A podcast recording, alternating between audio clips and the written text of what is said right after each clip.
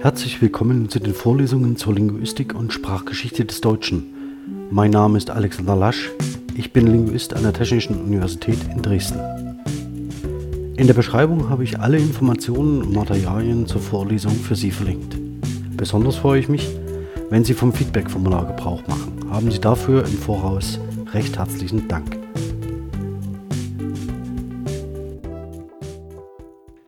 Ja, meine sehr verehrten Damen und Herren, liebe Studierende, ich freue mich sehr, dass ich heute in einer doch recht speziellen Sitzung dieser Vorlesung, ich hätte jetzt schon fast Folge gesagt, ähm, auf ein Thema eingehen kann, das sich eigentlich einer sehr sauberen Klassifikation auch in der Forschungstradition verschließt, nämlich das politische Lied, das eher in der politischen Linken zu suchen ist als in der politischen Rechten. Und obwohl man das nicht so genau sagen kann, es gibt auch Kreuzklassifikationen, die von Arbeiterliedern sprechen. Und ich habe die Vorlesung unter den Titel gestellt, Wacht auf, verdammte diese Erde. Das ist der erste Vers der deutschen Übersetzung der Internationale. Und ich würde mich heute dem politischen Lied oder dem Arbeiterlied oder dem Lied der politischen Linken oder dem politischen Lied der Linken ähm, über einige exemplarische Texte nähern. Wir hatten in der letzten Woche die Freude, uns in einer Probeklausur mit der Ballade vom Wasserrad von Bert Brecht und Hans Eisler zu beschäftigen. Und auch, das werden Sie merken, in dieser Vorlesung spielen Brecht und Eisler eine nicht zu verachtende Rolle mit zwei sehr prominenten Liedtexten ähm, der politischen Linken. Und dem Ganzen würde ich die internationale vorschalten und habe noch einen Ausblick, der auf die nächste, das nächste Thema äh, äh, einen äh, ersten Blick, einen ersten Vorgeschmack gibt. Aber dazu sage ich ganz zum Schluss der Vorlesung etwas, weil es doch etwas Besonderes ist, auch für mich. Und ich würde jetzt erst einmal einsteigen mit der Vorstellung des Themas, nämlich Wacht auf, verdammte diese Erde als Teil in den exemplarischen Analysen für diese Vorlesung. Und wie üblich würde ich ganz gerne erstmal einen Blick auf mögliche Liter äh, äh, Literatur werfen, die Sie verwenden können, um hier eine Analyse anzustreben. Simone Borells politische Lieder der 68er wurde hier jetzt schon oft genannt, ist als Open Access Publikation frei verfügbar. Daneben, wenn Sie sich mit dem politischen Lied auseinandersetzen, empfehle ich Ihnen auch von Sigalski Mark das politische Lied der Bundes in der Bundesrepublik Deutschland zwischen 64 und 89. Das ist eine Phase, in der es so etwas wie eine Renaissance des Arbeiterliedes gab, ähm, äh, mit, auch mit einer Orientierung auf das Großthema Frieden und Freiheit. Äh, ganz prominente Vertreter sind hier Degenhardt, äh, Hannes Wader und äh, dann in der Kommerzialisierung auch Reinhard May und in der nächsten Generation Konstantin Wecker. Ähm, alle diese äh, Liedermacher werde ich hier nicht vorstellen können in der Vorlesung, aber an der einen oder anderen Stelle mal darauf eingehen. Ähm, und dann auch von Holger Böning eine Publikation, Der Traum von einer Sache, Aufstieg und Fall der Utopien im politischen Lied der Bundesrepublik und in der DDR. Ähm, Sie sehen schon, das ist ein ähm, Themenkreis, der hier durch unterschiedliche Wissenschaften, Fachwissenschaften bedient wird. Nur die Linguistik hält sich da vornehm noch zurück und auch die Literaturwissenschaft. Denn hier ist wahrscheinlich die funktionale Anbindung des politischen Liedes zu profan, um ähm, äh, ihm eine besondere ästhetische Qualität zuzuweisen. Und die Linguistik hält sich, weil es tatsächlich schwierig in der Analyse ist, auch vornehm zurück, das muss man ehrlich sagen. Ähm, aber vielleicht bietet ja diese Vorlesung einen kleinen Auftakt, um sich eingehender mit dem Thema auseinanderzusetzen. Ja, ganz kurz, ähm, ich orientiere mich hier, um das ganz deutlich zu machen, an ähm, den Ausführungen von Simone Burell, ähm, denn sie führt nicht nur in das Polit der 68er ein, sondern auch in sowas wie eine terminologische Bestimmung des politischen Liedes aus linguistischer Perspektive. Und daran würde ich mich sehr gern orientieren. Es geht also erstmal darum, ähm, die Frage, weshalb oder wie sich äh, die Forschung mit dem politischen Lied auseinandersetzte. Grundsätzlich, und das hält Heidrun Kemper hier bereits 1989 fest, fehlt dem politischen Lied eine, der grundsätzliche Wesenszug der langen Tradition. Und das hängt ganz wesentlich damit zusammen, wie man das politische Lied definiert. Schlussendlich kann man unter dem Titel Wacht auf, Verdammte dieser Erde auch äh, Gospelgesänge äh, ähm, der nach Westindien verschleppten Sklaven ähm, auffassen ähm, oder Gospel, ähm, der in den Vereinigten Staaten gesungen wird, in den Südstaaten da äh, vermutlich. Ähm, und diese könne man ebenfalls äh, unter die Definition des politischen Liedes äh, setzen und in dem Fall auch untersuchen. Das wäre auch linguistisch interessant und relevant, ähm, aber das werde ich heute nicht machen. Das ist wieder nur so ein Exkurs, ein Schlenker, ein Verweis auf eine mögliche Erweiterung des Gegenstands. Ähm, Burrell beschränkt sich bei der Verwendung auf eine enge Definition und zwar, sie sieht das politische Lied als eine sprachliche Darstellung und Gestaltung politischer, sozialer und zeitkritischer Probleme, ähm, die eine, mit einer persuasiven Intention äh, verbunden sind. Das heißt, das hatten wir in der Vorlesung schon häufiger, dass den Liedern eine Deontik eingeschrieben ist, die persuasiven Charakter hat und damit genau in der Tradition politischer Rede steht. Also wenn Sie sich zu, zurückerinnern an in die Einführung in diese Vorlesung, das heißt ein politisches Ziel verfolgen und tatsächlich äh, auf ein aktuelles zeitgenössisches äh, Problem äh, reagieren. Wenn man sich das Ganze also noch einmal anschaut, hier noch einmal die Wiederaufnahme äh, der Textfunktion, der klassischen Textfunktion, dann äh, kann man wohl sagen, dass das politische Lied äh, seinen Platz in der Welt hat, also seinen spez ganz spezifischen Platz, also nur zu einer bestimmten Zeit und in einer gesell bestimmten gesellschaftlichen Konstellation ähm, aus sich heraus verständlich ist. Ähm, und auf diese Phänomene und auf diese Verhältnisse reagiert ein Lied und das nennt Burrell die synchrone Verflechtung, also die, den synchronen Bezug eines Lieds zu seiner gesellschaftlichen, sozialen, ähm, äh, zu einer bestimmten gesellschaftlichen, sozialen Konstellation. Allerdings steht das politische Lied auch in einer lyrischen und musikalischen Tradition und das ist eine diachrone Verflechtung. Ähm, das werden wir dann besonders sehen oder das haben wir leider gesehen ähm, auch in Adaptationen und in Performance-Situationen. Erinnern Sie sich zum Beispiel an die Querdenker, die in Leipzig äh, Bella Ciao intonierten, ähm, als sie freudestrahlend ohne Maske in Polonaise durch die Leipziger Innenstadt tobten. Ähm, da muss man sich fragen, ähm, ob man nicht äh, speziell jenen äh, etwas ein bisschen über die synchrone, synchrone Verflechtung des Liedes ähm, nochmal nahebringen sollte, neben äh, anderen Dingen, ähm, die besser in ihren Wissensbeständen vorhanden wären. Aber wir haben so eine synchrone diachrone Verflechtung und diese diachrone Verflechtung macht sich insbesondere auch in der politischen Rechten äh, Platz, wenn sie an bestimmte Liedtraditionen anknüpft. Das schauen wir uns ähm, aber nicht in dieser Woche an, sondern möglicherweise noch in einer der folgenden Vorlesungen. Ähm, als zentrale Aussagezusammenhänge des politischen Liedes macht Simone Burrell die Aufklärung, den Appell und den Entwurf Utop äh, eines utopischen Modells aus, äh, äh im Nachgang zu Metzler und ähm, als wesentlichen weiteren Bestandteil die Vermittlung äh, politischer Informationen oder Ideologien. Und genau da sind wir am Punkt der Vorlesung.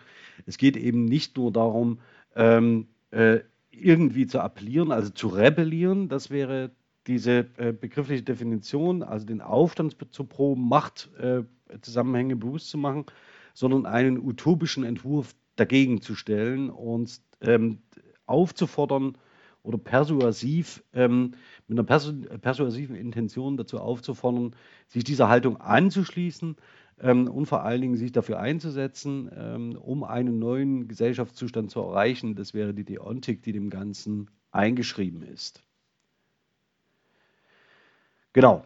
Ähm, wenn man dann etwas weiter schaut, ähm, und das hat Kemper schon sehr gut, äh, sehr präzise festgestellt, auch hier wieder direkt bei Burell zusammengestellt, ähm, sie sind Ausdruck eines sorgfältig geplanten und reflektierten Sprachgebrauchs, denn sie sind äußerst präzise, knapp auf den Punkt, sprechen Emotionen sehr stark an, äh, sprechen ein Gemeinschaftsgefühl äh, sehr stark an. Und wenn Sie sich zum Beispiel an das erste Lied, das wir in der Vorlesung uns hier gemeinsam mal angeschaut haben, nämlich Der Gefangene von Erich Mühsam, ähm,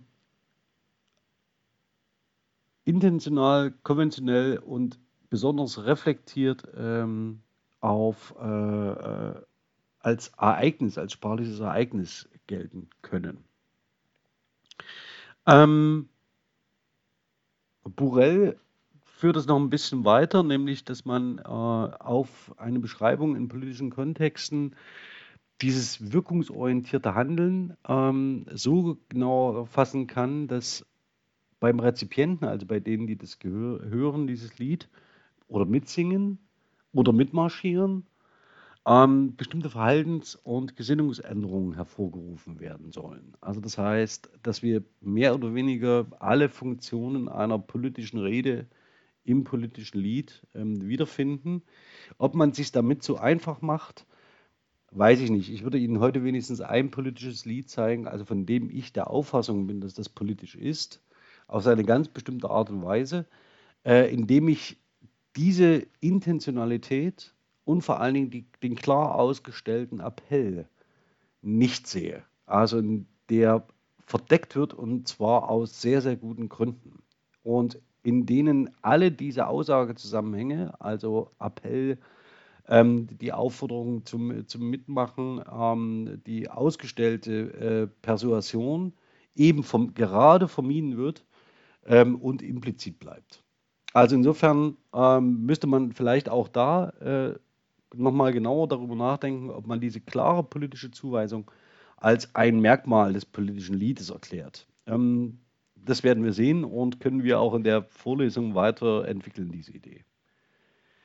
Ja, ähm, also wir haben die Appellfunktion und die Kontaktfunktion als die beiden zentralen Funktionen des politischen Liedes und dieses Zitat äh, lese ich Ihnen genau vor, denn es geht genau in die Richtung, in die ich heute mit Ihnen blicken will.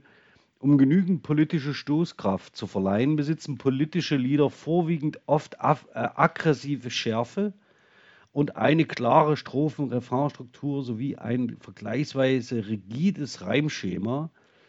Deshalb ergeben sich aufgrund der enormen Fokussierung auf die politische Botschaft oft simple Melodien und nur eine zurückhaltende Instrumentalisierung Äh, meist durch Gitarrenbegleitung und eine einheitliche Musiktheorie existiert allerdings nicht. Das war das, was ich ganz äh, am Anfang gesagt habe. Und auch an der politischen Ausrichtung, also dass dieses äh, politische Lied sich durch diese Merkmale auszeichnet, darf man seine Zweifel haben. Nur müsste man dann eine andere Definition versuchen oder eine Erweiterung dieser Definition vorzunehmen. Denn nur so weiter mit Erzeugung eines Gruppengeistes und ideologischer Affirmation kann ein Maximum an Rezipienten erreicht werden. hier schlägt der Funktionalitätsgedanke beim politischen Lied massiv durch. Ähm, auch das ist ein Kriterium, das ich möglicherweise in dieser Deutlichkeit so nicht artikulieren würde. Allerdings ähm, käme das auf weitere Untersuchungen an. wie man an diesen ganzen Merkmalen, die wir jetzt durchdekliniert haben, die Burrell am politischen Lied ähm, sich genauer anschaut. Und den Verweis auf die politische Rede habe ich Ihnen schon äh, gesagt. Auch den Verweis zum Framing dürfen Sie noch erwarten. Aber ich würde jetzt hier an der Stelle noch einmal die Bestimmung des Rituals aufnehmen. Ähm, vielleicht nochmal einen Schritt zurück. Also wir haben eine Beschreibung einer klaren Strophen-Refrain-Struktur. Wiederholung, also sprachlich, äh, ein sprachliches Ritual.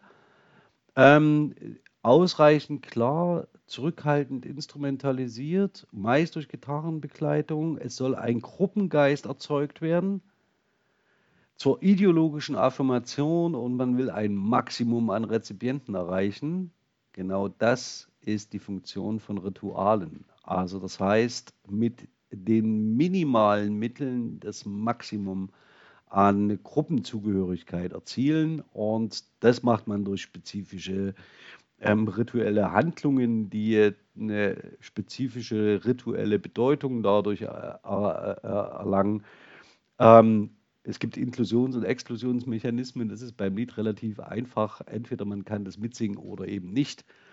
Und so weiter und so fort. Aber das Zentrale ist dadurch, dass die Normen, Werte und äh, einer Ideenlehre prozessiert, vergemeinschaftet und verfestigt werden. Also das heißt, das Lied ist der ideale Transporteur, also das zum Klang gewordene Ritual ähm, einer Reformation oder Revolution, wenn sie eine eigene Ideenlehre in Aussicht stellt. Also ähm, eine, eines dieser Gesellschaft, also utopischen Modelle, das sie favorisiert, obwohl ich mir noch gar nicht sicher bin, ob da der Begriff der Utopie ähm, angezeigt und ähm, adäquat ist in diesem Kontext. Also ich würde vielleicht eher sagen, ein alternatives Gesellschaftsmodell, das sich in seiner Wirkung noch ähm, beweisen muss, aber würde hier nicht den Begriff der Utopie nutzen.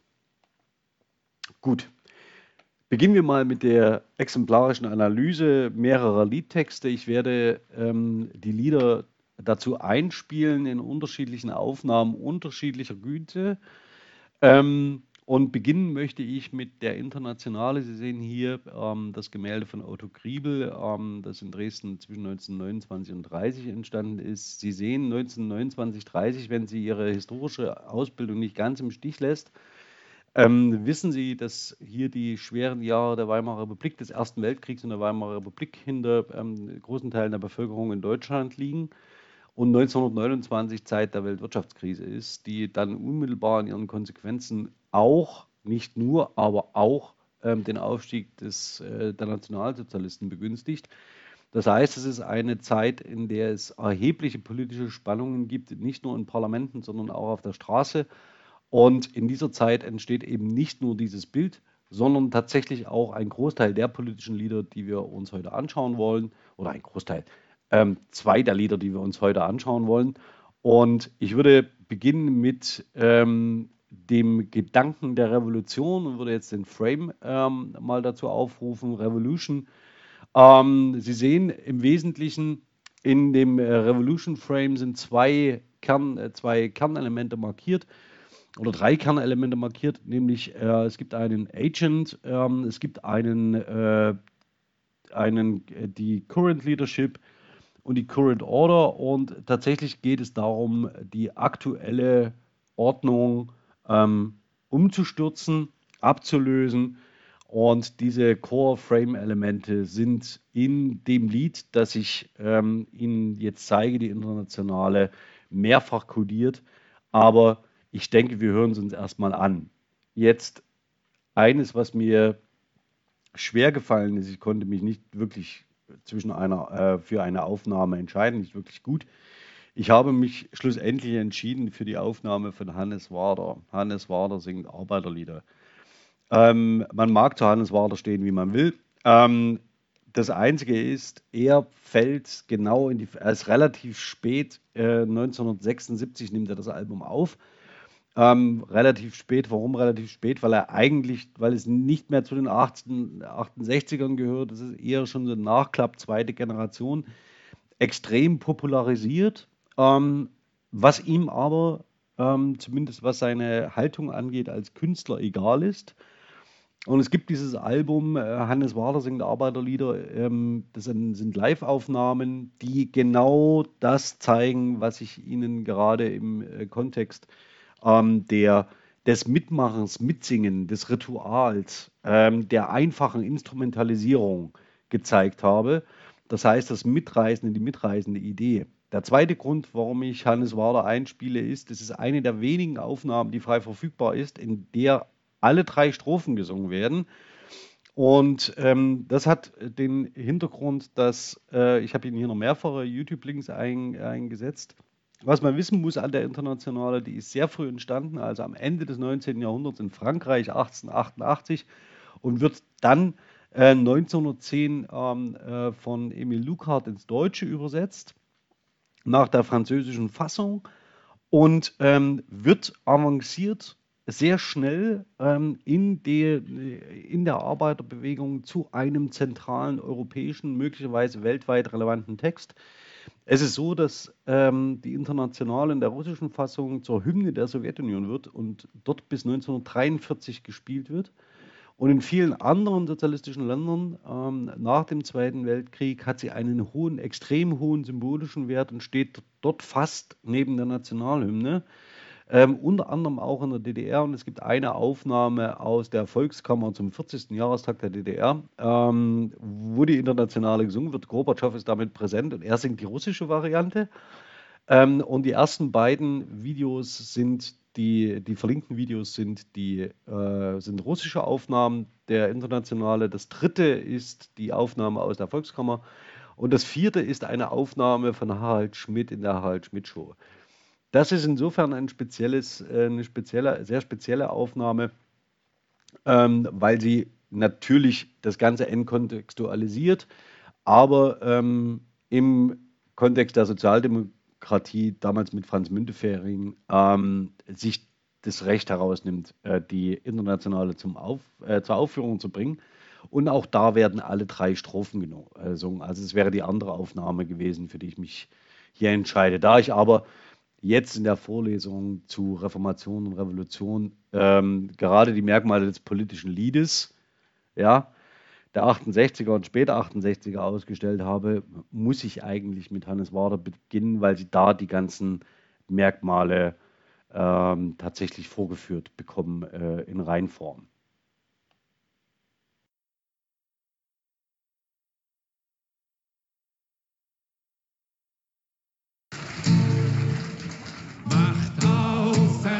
Dieser Erde,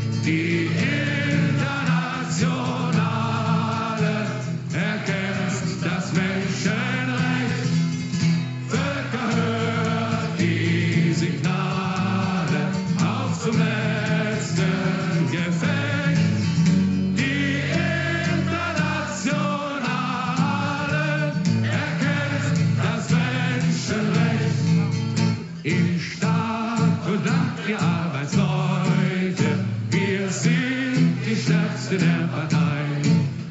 Die müßig engagiert beiseite,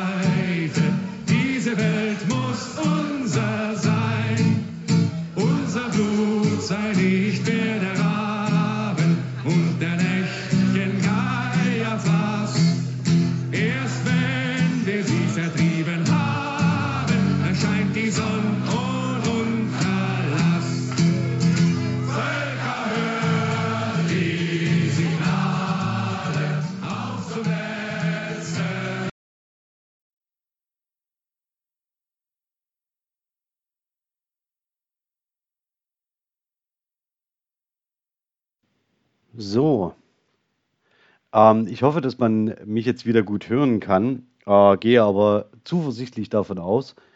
Die Internationale, ein zentrales Lied, ähm, ein zentrales politisches Lied der Linken, ein äh, Lied der äh, politischen Linken, je nachdem, wie man es äh, sehen möchte, ähm, ist in der deutschen Übersetzung wirklich prominent und ist im Kontext der Vorlesung Reformationen und Revolutionen hier mit dem Frame Revolution ähm, von der ersten bis zur dritten Strophe ein, äh, ein Bild nach dem nächsten, das äh, hier eine ganz klare ähm, Dichotomie aufmacht. Ähm, man würde sagen, ähm, oder man könnte sagen, mit einer sprachlichen Strategie, die auch als The Othering bezeichnet wird, also das heißt, in der man das andere markiert um seine eigene Position äh, zu definieren. Und das Wir des Ichs, das hier singt, ist immer das Wir des Kollektivs, der Masse, der Unterdrückten, der Unterjochten, die ähm, das ganz klar zu einem gesellschaftlichen Umsturz aufruft.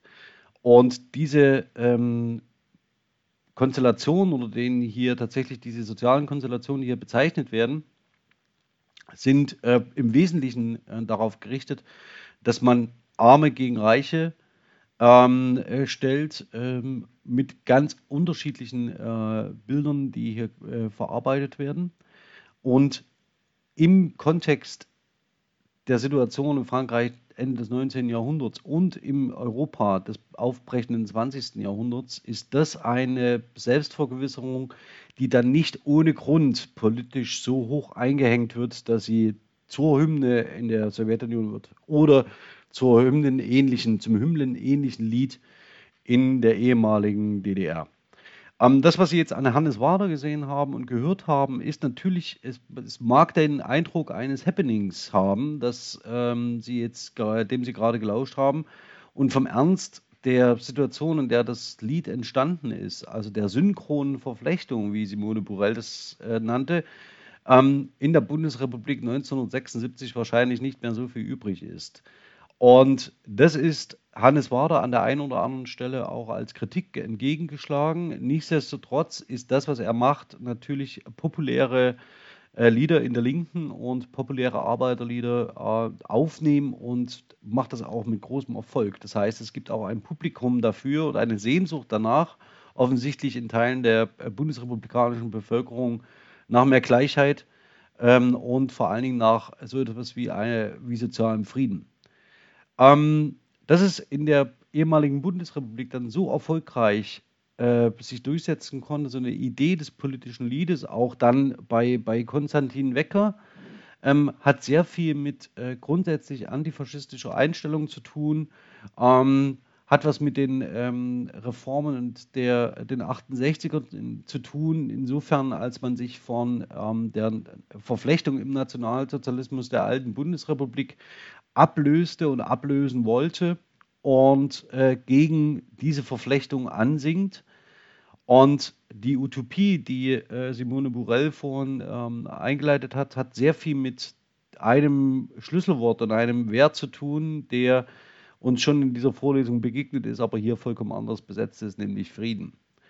Und auf diesen Frieden werden wir äh, in dieser Vorlesung noch zu sprechen kommen. Aber jetzt möchte ich erstmal zu einem nächsten Schritt wagen, nämlich zu Subordinates and Superiors. Das hätte ich, diesen Frame hätte ich genauso gut nutzen können für ähm, die internationale. Aber es gibt zwei Lieder, die sehr viel präziser, glaube ich, auf diese äh, Unterordnung und Überordnung äh, reagieren, ähm, die auch in der Internationale eine Rolle gespielt hat. Und ich kann mich, während wir jetzt hier noch auf die Kernframe-Elemente dieses Frames schauen, nämlich, ähm, dass es so etwas gibt wie jemanden, der beherrscht und jemanden, der der Macht des, Beher äh, des Herrschenden unterworfen ist, äh, konnte ich mich nicht entscheiden. Ähm, wie Sie sehen, hat es aber nichts äh, mit meiner Vorliebe für Brecht und Alster zu tun, aber tatsächlich ähm, vorwärts und nicht vergessen, also das Solidaritätslied von 1931 stammt aus der Feder von Brecht und Eisler. Und genauso aus der Feder von Brecht und Eisler stammt das Einheitsfrontlied äh, von 1934.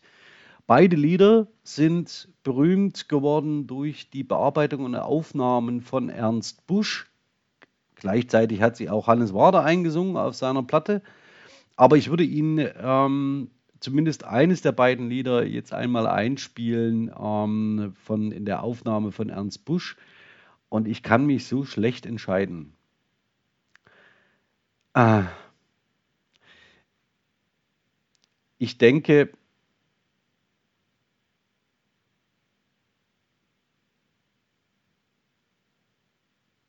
wir nehmen vorwärts und nicht vergessen. Und das andere Lied, das können Sie sich ja gern äh, äh, noch nebenbei anhören. Ähm, auch das ist äh, tatsächlich sehr hörenswert.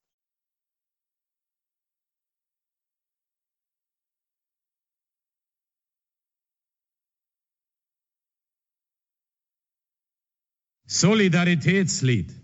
Vorwärts und nie vergessen,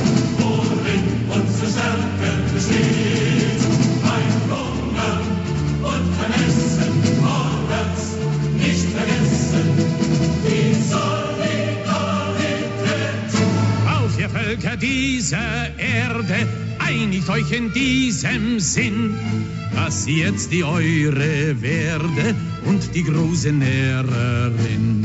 Vorwärts und nie vergessen,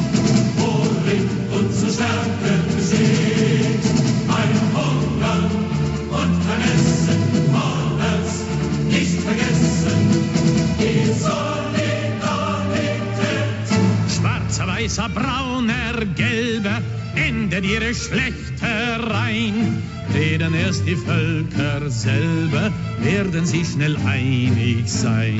Vorwärts und nie vergessen,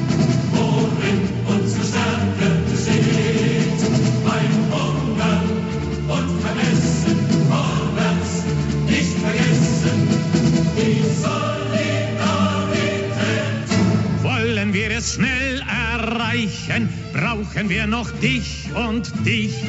Wer im Stich lässt seinesgleichen, lässt ja nur sich selbst im Stich. Vorwärts und nie vergessen,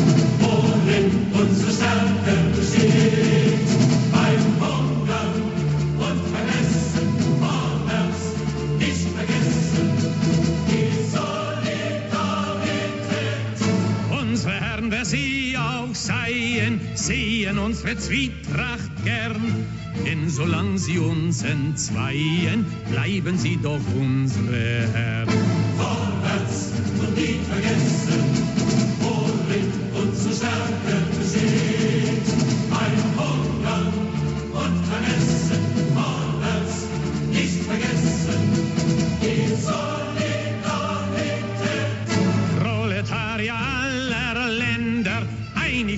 und ihr seid frei. Eure großen Regimenter brechen jede Tyrannei.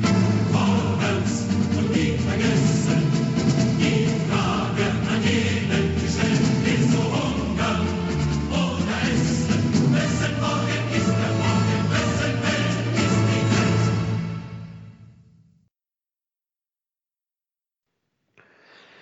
Ja, das, was, Sie, was ich jetzt hier besonders herausstellen möchte an diesem politischen Lied, ist die ganz klar durchscheinende und durchschlagende Deontik und der Appell.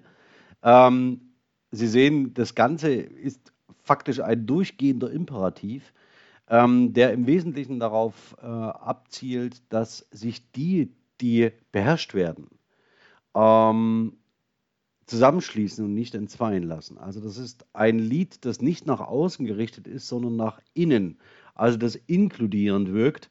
Und deswegen habe ich es hier an dieser Stelle ausgewählt, ähm, um deutlich zu machen, dass diese ähm, Subordinierten, also die Untergeordneten, sich erstmal ihrer eigenen Position deutlich äh, werden, äh, klar werden müssen und diese dann in Tat umsetzen.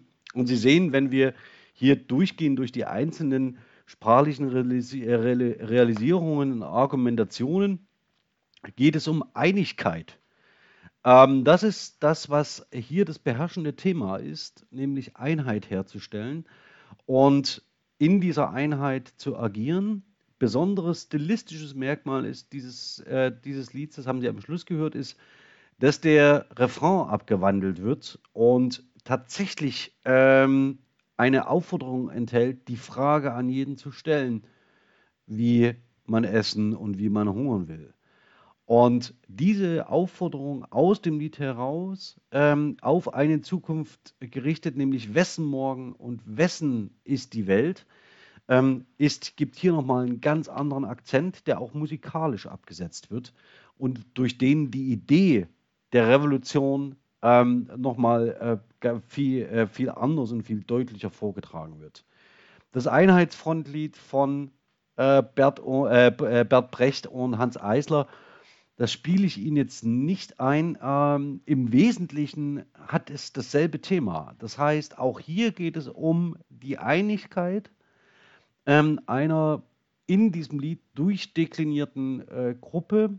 Und während ich bei dem äh, Solidaritätslied auf die Deontik und den Appell und die zukünftige Ausrichtung auf einen gesellschaftlichen Entwurf zielen wollte, hätte man hier am Einheitsfrontlied besonders gut zeigen können, wie man in Reihe und Glied marschiert. Ich spiele es vielleicht doch noch schnell an, aber nur eine Strophe, dann müssen wir weiter eilen. Auch wenn es dem Lied nicht gerecht wird.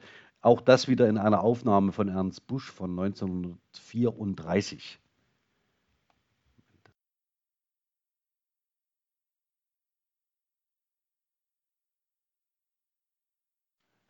Ja, nicht die Aufnahme ist von 34, sondern das Lied ist von 34.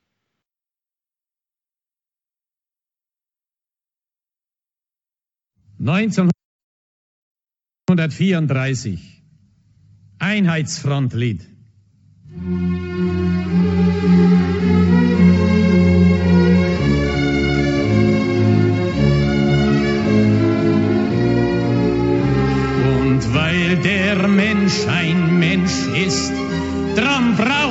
Zum Essen, bitte sehr. Es macht ihn ein Geschwätz nicht satt,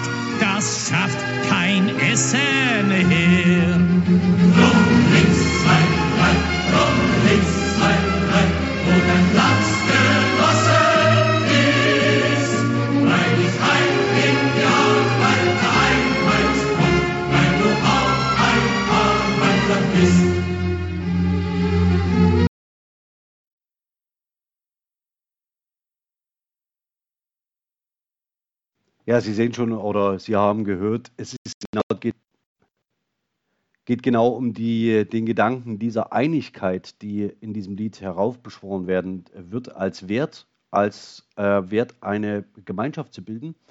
Und Strophe für Strophe dekliniert diese Aspekte durch, in denen sie Defizite benennt, die dieser Gruppe fehlen. Und ähm, im Wesentlichen ist das, das thematisch greift das natürlich auf Lieder wie die Internationale zurück und auch auf das Solidaritätslied. Äh, denn Solidarität ist Einigkeit. Also das heißt, das ist, glaube ich, das beherrschende Thema ähm, für Brecht und Eisler, wenn man sich zumindest diese Lieder genauer anschaut. Ja, ähm, hier, und damit möchte ich jetzt eigentlich die Klammer schließen, ähm, ist es ein Thema, das eine unglaubliche Renaissance hat in den 60er und 70er Jahren in der Bundesrepublik. Ähm, diese Arbeiterlieder, die äh, zum Beispiel Hannes Wader ähm, einsingt auf einem Album. Tun Sie sich den Gefallen, hören Sie das Album mal durch.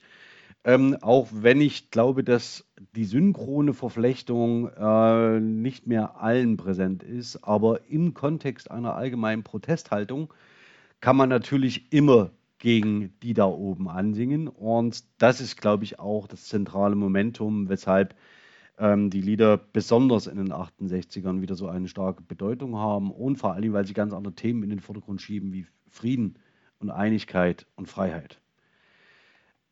Zum Schluss der Vorlesung habe ich ähm, heute Abend auf Twitter eine kurze Umfrage gestartet, ähm, denn ich möchte ein Lied herausheben, um den Kontrast mal besonders deutlich zu machen im Hinblick auf das, was politisch sein kann. Ja, auch dieses Lied reagiert auf politische Zustände. Auch dieses Lied prangert soziale und gesellschaftliche Zustände an. Und auch dieses Lied ruft zu Veränderungen auf. Allerdings ist es eines, das in der ehemaligen DDR entstanden ist, von, geschrieben von Gerhard Schöne, veröffentlicht 1988 auf dem Album Du hast es nur noch nicht probiert. Zur Auswahl standen Alles muss klein beginnen und Lied an den Feind.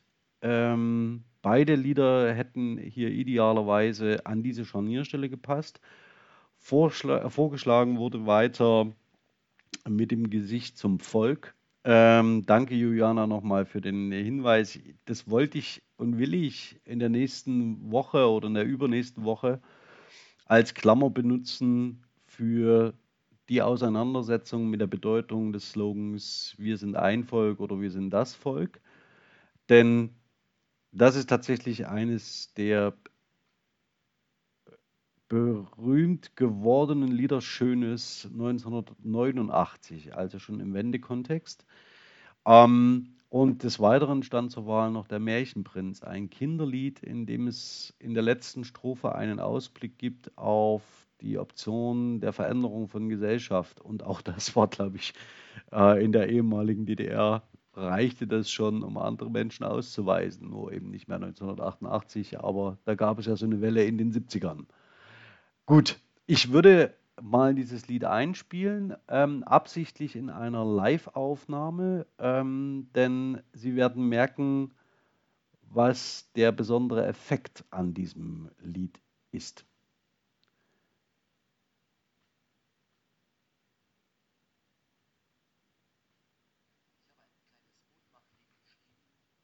Halt, Moment. Das war wieder nicht so wie beabsichtigt.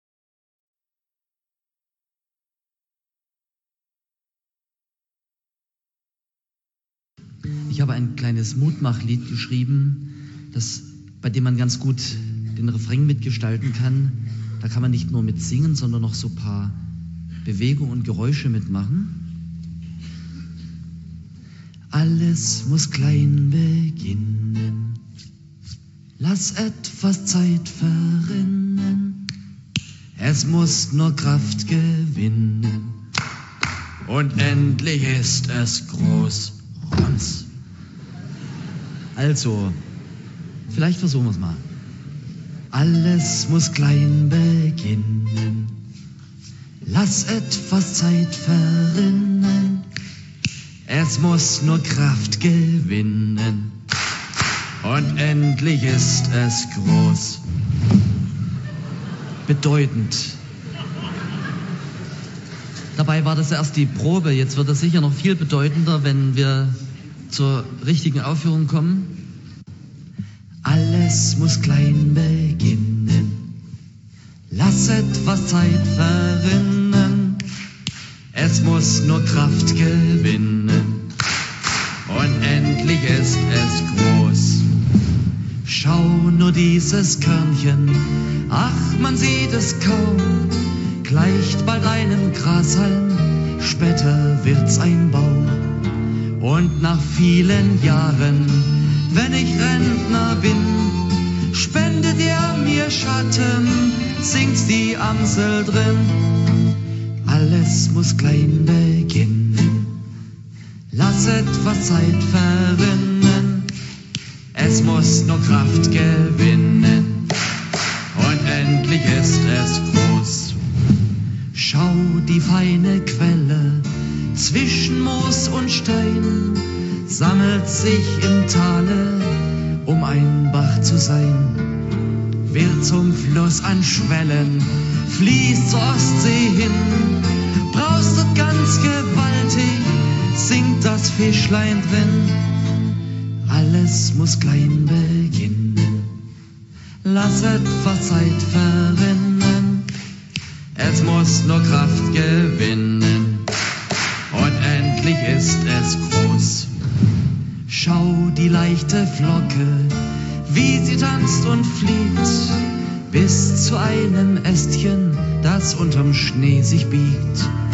Landet da die Flocke und durch ihr Gewicht bricht der Ast herunter und der Rabe spricht. Alles muss klein beginnen. Lass etwa Zeit verrinnen. Es muss nur Kraft gewinnen. Und endlich ist es groß. Manchmal denk ich traurig, ich bin viel zu klein, kann ja doch nichts machen, und dann fällt mir ein, erst einmal beginnen, hab ich das geschafft, nur nicht mutlos werden, dann wächst auch die Kraft. Und dann seh ich staunend, ich bin nicht allein. Viele kleine, schwache stimmen mit mir ein. Alles muss klein beginnen. Lass etwa Zeit verrinnen. Es muss nur Kraft gewinnen. Und endlich ist es groß. Alles muss klein beginnen.